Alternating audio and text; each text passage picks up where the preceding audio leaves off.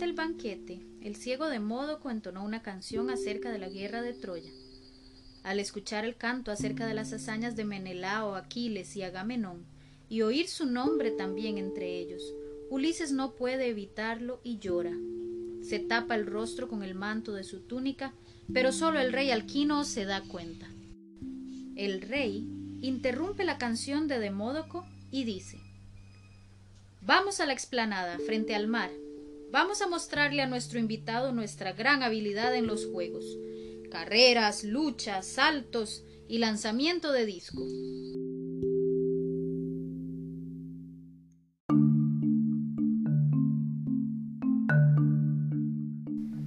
Todos siguieron al rey. En la explanada se realizan diferentes pruebas atléticas. Laodamas, el hijo de Alquino, propone que Ulises se una a los juegos, como un reto.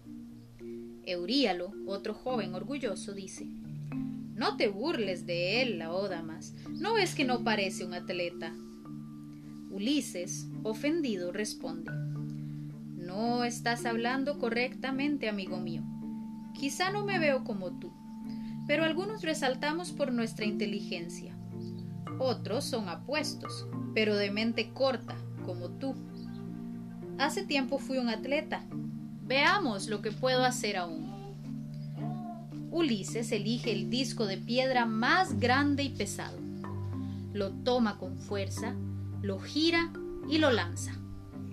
Tiene tanta fuerza que el disco cae lejos, al final de la explanada. La multitud queda asombrada y se hace un silencio total. Se escucha una voz que dice, Jamás ningún feacio ha lanzado el disco tan lejos. Aquí estoy, dice Ulises.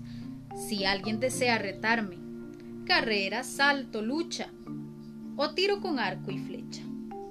Yo podía golpear a cualquier guerrero en batalla, aunque sus compañeros trataban de defenderle mientras luchábamos en la guerra de Troya. El rey Alquino dice, Extranjero, no te ofendas, por favor. Euríalo es joven y no sabía que ante él tenía un héroe. Pero no sabemos aún tu nombre. Queremos darte los honores que mereces. Quédate a ver los juegos y después prepararemos un banquete donde nos contarás tu historia.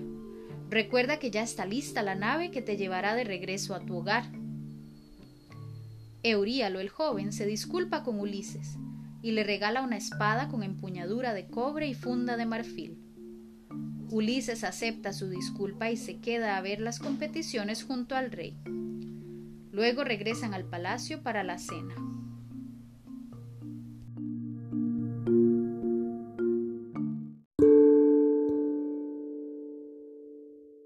Hasta ese momento Ulises no había vuelto a ver a la princesa Náusica. Cuando se cruzan, ella se acerca y le dice Cuando regreses a tu hogar no te olvides de mí y procura ser muy feliz. Cuando esté de vuelta, siempre recordaré con gratitud lo que hiciste por mí, princesa, le responde Ulises. Comienza el banquete y de modo que vuelve a cantar, relatando las historias de la guerra de Troya en sus canciones. Ulises no puede evitar llorar de nuevo. ¿Por qué lloras? ¿Murió en Troya algún ser querido para ti? pregunta el rey Alquino. Cuéntame. Alquino, te contaré por qué no puedo contener mis lágrimas y las aventuras asombrosas que he vivido estos años. Te diré quién soy también. Y sí, perdí muchos amigos en Troya, y lloro al recordarlo porque soy Ulises, y combatí junto a todos ellos. Se levantó un murmullo de admiración por todo el salón, y Ulises comienza así a contar todo lo que ha vivido desde la guerra de Troya.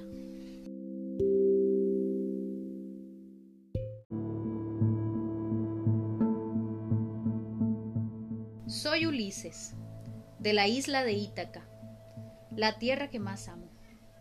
Al terminar la guerra de Troya traté de volver, pero hasta ahora no lo he logrado después de que la hermosa ciudad de Troya fue tomada e incendiada, y liberamos a Helena para regresarla a su hogar, los griegos y yo nos embarcamos para regresar con nuestras familias. Yo lideraba una flota de guerreros, y para conseguir alimentos para el regreso atacamos y saqueamos Sismaro, la ciudad de los Siconios. Mis guerreros fueron desobedientes, y en lugar de obedecerme y regresar de inmediato a las naves, se quedaron en la ciudad y se emborracharon. Los Siconios nos atacaron, y muchos de mis hombres murieron. Apenas logramos alcanzar las naves para huir. Todos escuchaban atentos, así que Ulises continuó. Luego, enfrentamos una terrible tormenta que separó nuestro grupo de naves. Después de aguantar tres días, estábamos lejos de nuestra ruta.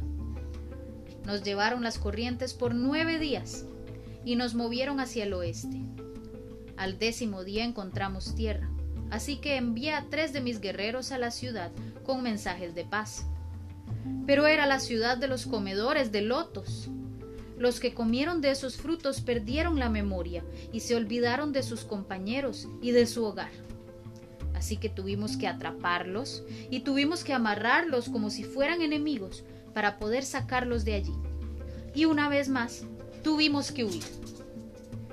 Y así, Ulises continuó narrando sus increíbles aventuras.